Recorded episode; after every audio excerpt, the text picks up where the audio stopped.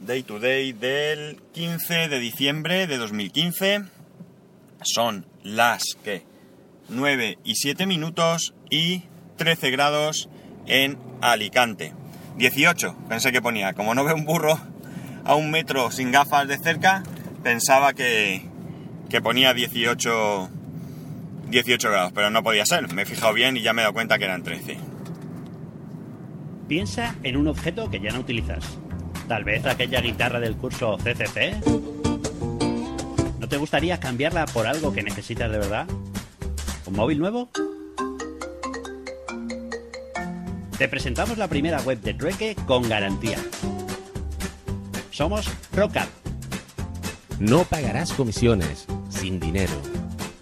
Artículos probados y garantizados por nosotros. Encontrarás todo lo que busques. Tecnología, ocio, libros, arte. Porque Trocap es la solución. Vamos a cambiar España. Literalmente. Visita nuestra web trocap.com.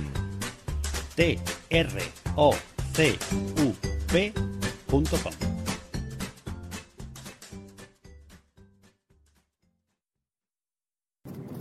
Bueno, una novedad. Habéis visto que he puesto una, una promo, de, en este caso Trocap.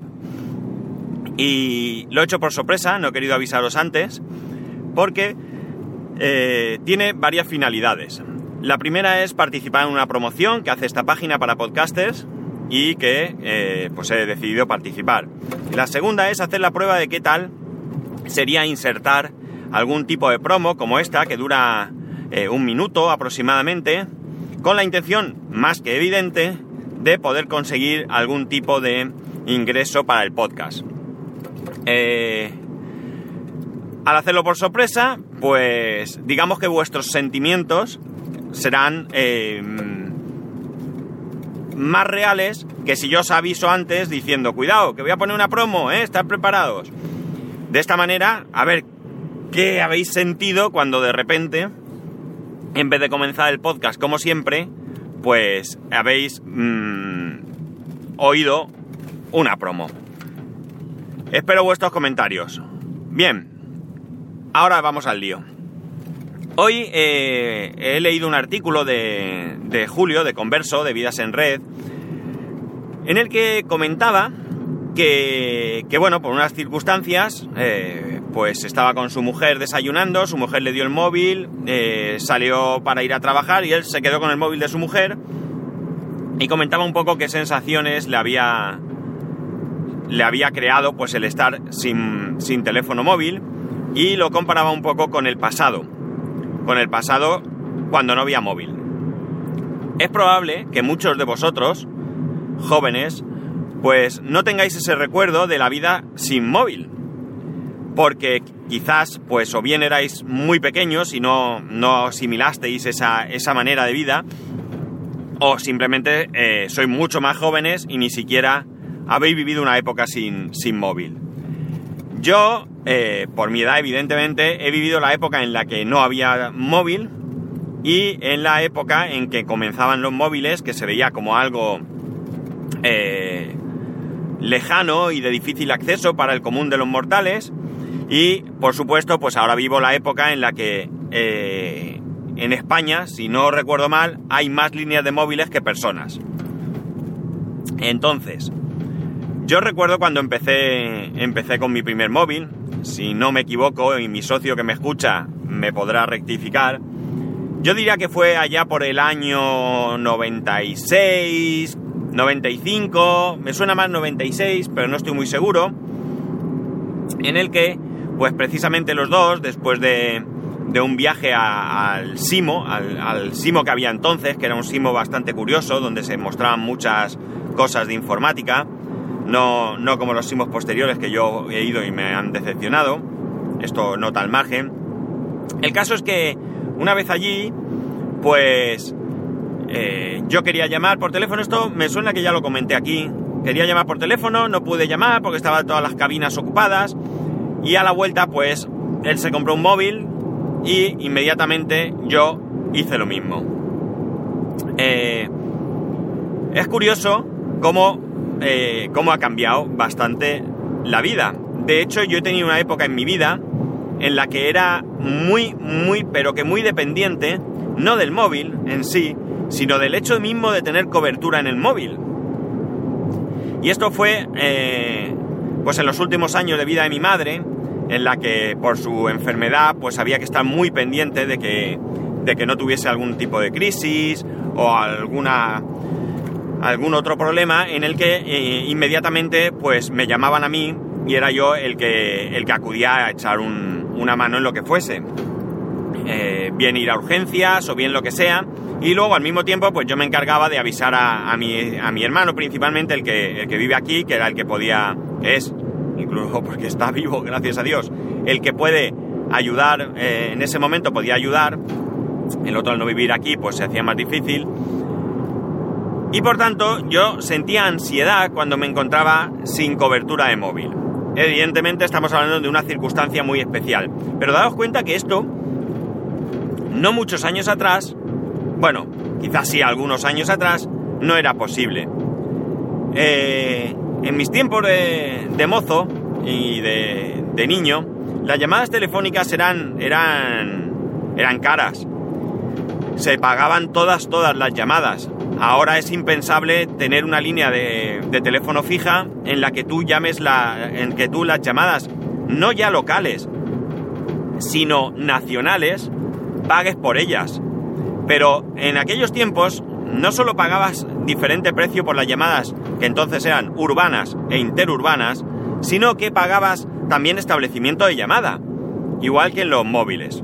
Curiosamente, con el paso del tiempo, la no la tecnología no, Mm, la actitud de las compañías en cuanto al fijo ha sido más abierta, ya que ahora eh, sí que es cierto que es contratando normalmente algún tipo de línea ADSL o lo que sea, las llamadas están incluidas, tú no pagas ni establecimiento de llamada, ni pagas siquiera eh, ningún precio por, por esa llamada, por el tiempo de llamada, mientras que en los móviles esto no ocurre. Sí es cierto que ahora ya hay llamadas tarifas, perdón, con llamadas ilimitadas, pero no llega a ser lo mismo.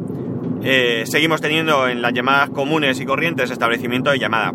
Lo que sí que es cierto es que, a cambio, en las líneas fijas todavía existe la, cuota de mantenimiento, mientras que en las líneas móviles ha desaparecido.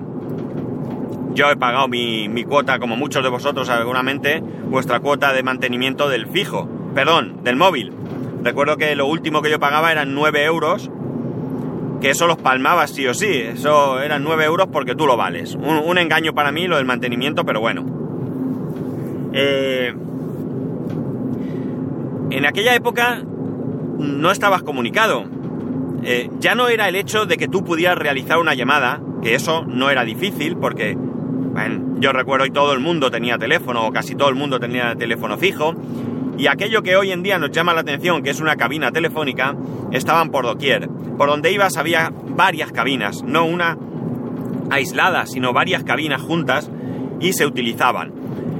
Eh, el problema era que el, que el receptor de esa llamada no tenía ningún dispositivo en el que tú le pudieras localizar en cualquier momento. Esto hasta la telefonía móvil no existió, evidentemente. Porque eh, no había manera de saber dónde estaba esa persona. A veces era algo muy urgente y más o menos te imaginabas por dónde podía andar y realizabas tres o cuatro llamadas y dejabas recados, ¿eh? Recados a las personas, no a los contestadores, no, a las personas. Hola, que soy fulanito. ¿Está menganito?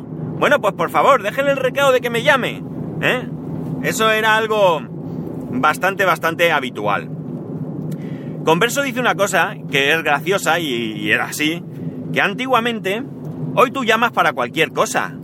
Es decir, tú llamas por teléfono para cualquier cosa que se te ocurra, da igual. Y no importa si no tienes tarifa ilimitada, si tienes que pagar la llamada, tú llamas. Y te tiras un rato hablando. ¿De qué? De nada. Entonces, el teléfono, como él dice, era para dar recados, no era para conversar. Tú para conversar te veías en persona. Si no te podías ver en persona, porque tenías familia fuera o lo que sea, hacías llamadas ocasionalmente una vez cada X tiempo para interesarte por, por, por esa familia. En mi caso, por ejemplo, que tenemos familia, eh, curiosamente, esto que también ha cambiado, en un pueblo, el pueblo de mi madre, que está a unos 180 kilómetros de, Alicante, que hoy en día, en un par de horas, estás allí, eh, yo recuerdo que en, mis tiempos de niño salíamos por la mañana y comíamos por el camino antes de llegar. Evidentemente ni existían autopistas ni se las esperaba. Las carreteras eran terroríficas, había un tramo de curvas que la pobre de mi madre se ponía malísima, malísima, malísima, porque ya se, mareaba en coche y lo pasaba fatal. Y en cambio, eh, pues, eh, perdón, entonces tú a esta familia, pues una vez a cada X tiempo, pues mmm, llamaba a uno o llamaba a otro. Recuerdo que, que, mi madre tenía una tía que trabajaba en el ayuntamiento de ese pueblo y, la tía le decía, tú llámame y cuelgas, que yo te llamo. Entonces ella llamaba, eh, Tita, que soy yo. Y entonces colgaba y entonces le llamaba desde el ayuntamiento. ya veis, como por aquel entonces ya uno se aprovechaba de lo público, ¿eh? Estamos hablando de hace montones de años, montones. La cuestión es que eh, las llamadas pues eran caras, eran terriblemente caras. Yo creo que también os comenté en mis inicios de, de internet. La línea era tan mala, tan mala, porque las líneas analógicas pueden estar conectadas, o hoy en día estarán todas conectadas a centralitas digitales. Pero entonces, las líneas analógicas estaban conectadas a, a, perdón, a centralitas analógicas. ¿Qué ocurre? Que aquello era terrorífico. Evidentemente para hacer una llamada era más que suficiente. Pero para eh, Internet, para un modem, eso era poco menos que imposible. Yo tenía que llamar a Barcelona o a Madrid para conectarme al nodo al que lo hacía, que era de CompuServe, en mis primeros momentos. Y llamaba, se desconectaba. Estaba pagando cuota de... O sea, perdón, eh, ¿cómo se llama esto? Eh, establecimiento de llamada y luego los minutos, porque además se tarificaba por minutos, que hubiera estado intentando conectar. Negociaba el modem, se cortaba la llamada por la baja calidad de la línea, vuelve a llamar. Y a mi casa llegaban facturas tremendas, llegaban facturas de 40.000 pesetas. Estamos hablando de 200 eh, y pico euros en, en una época en la que en la que pues a lo mejor mi sueldo estaba más o menos por ahí o un poco más. Dinero que yo religiosamente le daba a mi padre porque no me parecía bien que tuviese que, que, que hacer frente a mi padre a algo que, que, que, no convenía. Esa llamada, esa, esa línea, después me enteré que tú podías solicitar que te lo cambiasen a una, a una línea, perdón, a una centralita digital. Y esa centralita digital eh, tenían que cambiar el número.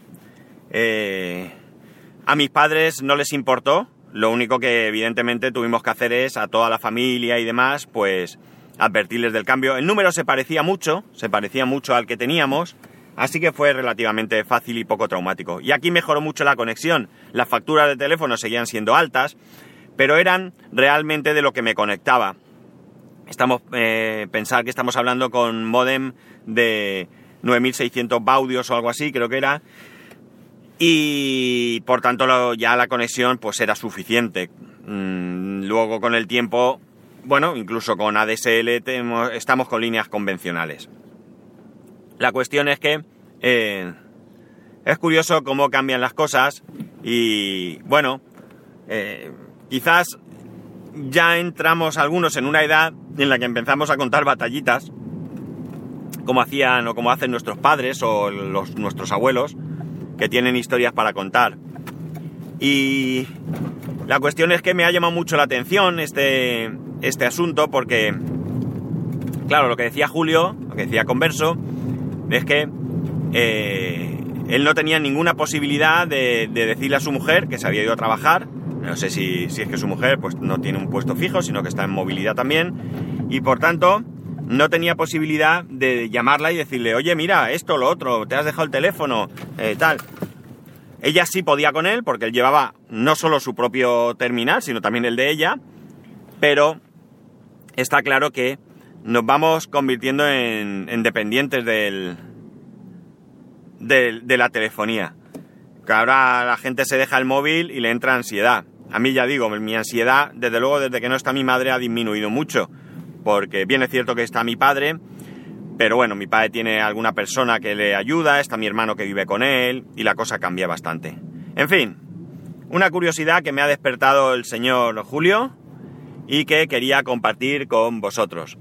Eh, ya sabéis que para comentarme cualquier cosa sobre este tema, sobre cualquier otro tema, lo podéis hacer eh, a través de Twitter, arroba daytodaypod, a través del correo electrónico, daytoday y especialmente pues qué os ha parecido el tema de, de esta promo. Un saludo y nos escuchamos mañana.